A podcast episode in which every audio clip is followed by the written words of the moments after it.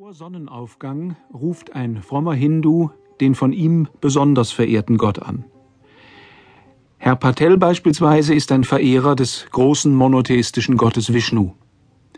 Bedächtig steigt Herr Patel in den Fluss, faltet seine Hände zusammen und lässt das Wasser unter Absagen von Mantras, das sind heilige Sprüche, langsam wieder zurückfließen.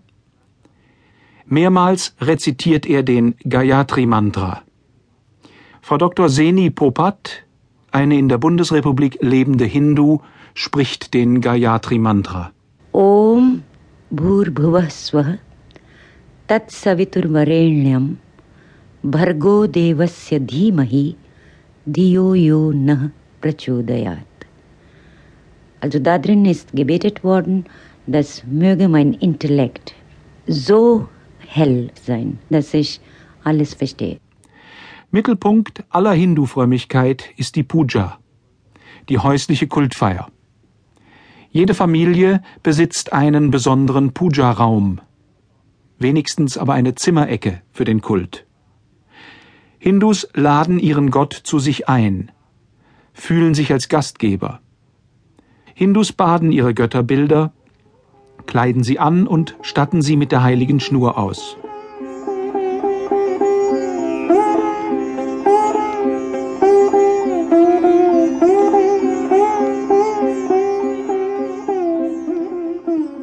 Genau genommen ist der Hinduismus gar nicht eine, sondern viele Religionen.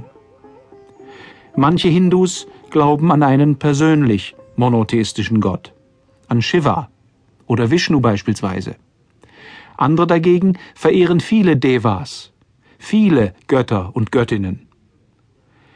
Für die philosophisch geschulte Elite ist die letzte Wirklichkeit etwas Impersonales.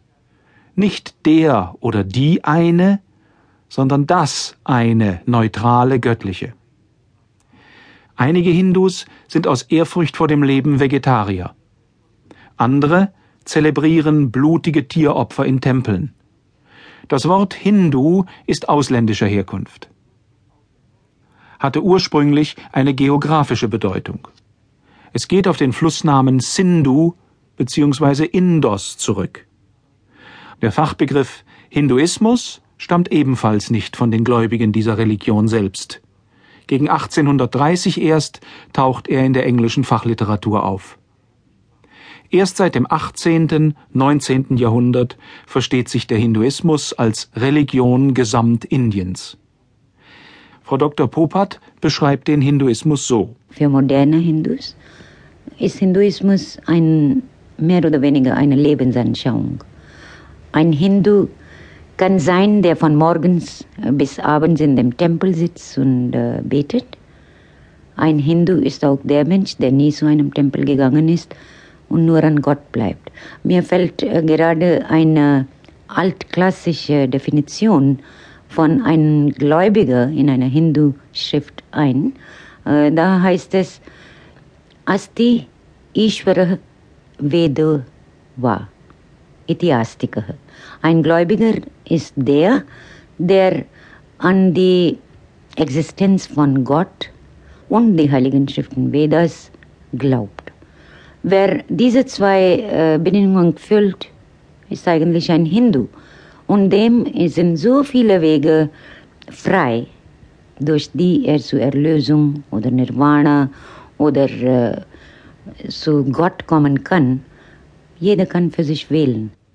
Ein Hindu, so erklärte uns gerade Frau Dr. Popat, glaubt unter anderem an die Heiligkeit der Veden. Diese Texte, geschrieben in Sanskrit, das heißt Altindisch, sind die ältesten heiligen Schriften der Hindus. Veda bedeutet Wissen, heiliges Wissen.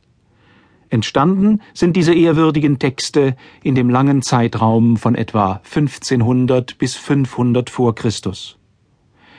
In der vedischen Epoche hat einer der drei großen Hindu-Heilswege, Karma Marga, der Weg der Werke, seine Wurzeln. Karma bedeutete zunächst Opfer. Erst später bezeichnete man damit jedes Tun überhaupt.